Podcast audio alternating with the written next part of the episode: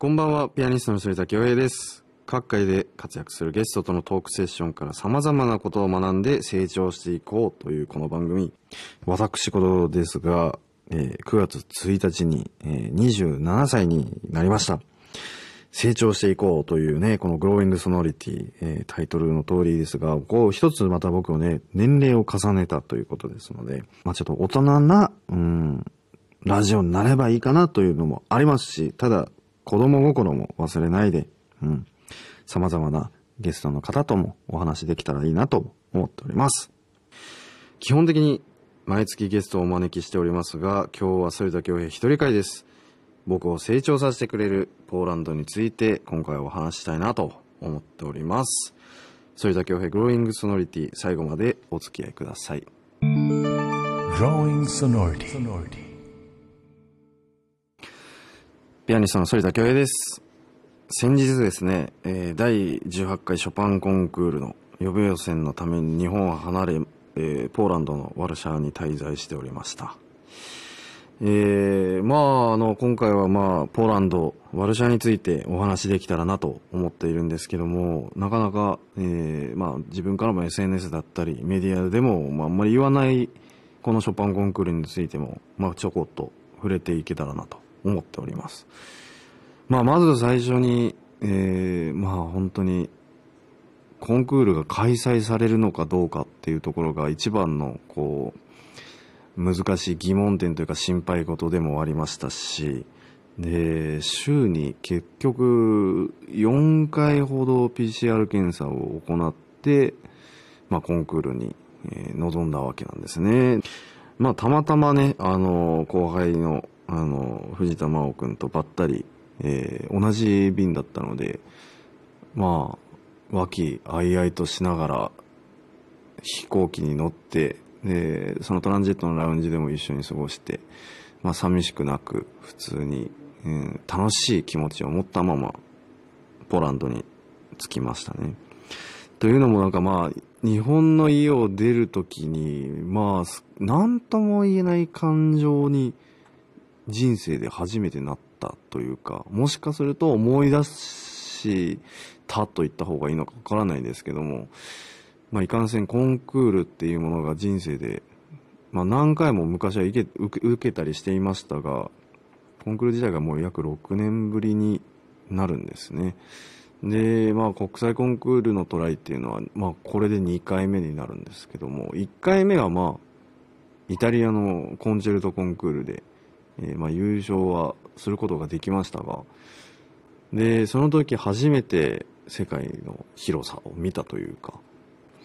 その年のレベルはもう異様に高くて、一次予選が終わって、あの、すぐイタリアの練習室飛び込んで練習に励んだのを覚えてますね。で、それはまあいい刺激になりましたね。まあ、それこそ、あの、ショパンコンクールで、えーもう上位の入賞されたイングリッド・フリッターだったり、えーイタリアの名教師だったり、本当に有名な方々が審査員に座ってらして、いろいろコメントいただいたり喋れたっていうのも大きな財産になりましたね。それ以来の国際コンクールでしたので、で、今回まあ予備予選ということで、えーまあ行ってまいりました。で、500人強ぐらいの世界各国からの応募があって、書類を通った、書類審査を通った160名、70名ぐらいでしたかな。えー残って、そのメンバーが予備予選を受けて、えーまあ80名ほどに絞られた形ですね。で、10月に予定されているショパンコンクールでは80人から40人、40人、20人、12人って言って12人がファイナリストになって、そこで優勝者がトップオブザ、なんていうんですかね、ショパンというか、ワールドというか、本当に世界最高のショパン弾きが決まるわけですね。まああのそんな、楽し、結局は楽しかった滞在で、家にで、家、日本からね、あの家を出た時は本当に心配だったり、なんかなかなかこう、不思議な感情というか、コンクール前ってこんな感じだったっけな、みたいな、そういう感情になりましたけども、結局は友達もいたり、幼馴染も、幼馴染もいたり、まあ、うん、すごい素晴らしいいい時間だったなと思ってます。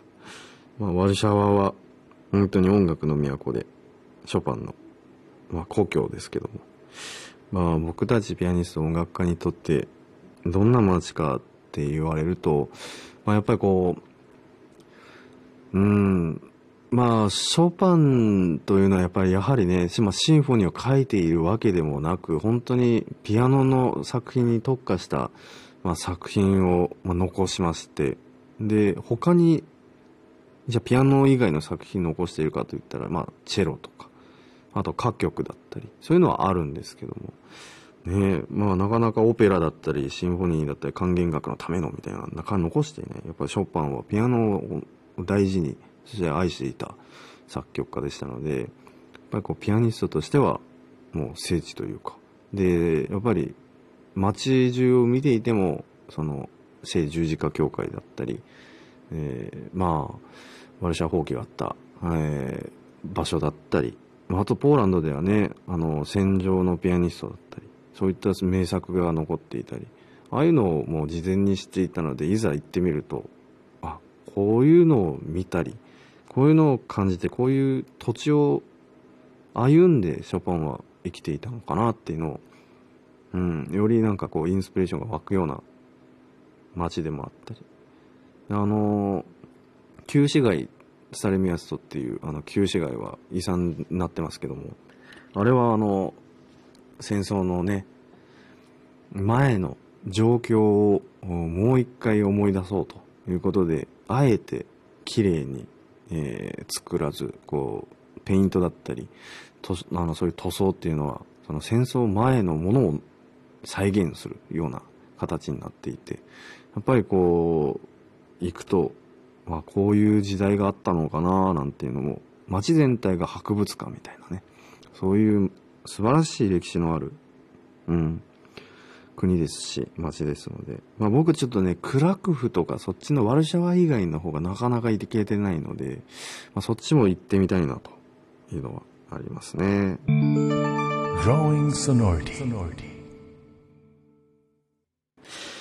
えー、来週からはゲストが登場ということですけども、俳優の秋元さやかさんにお話を伺います。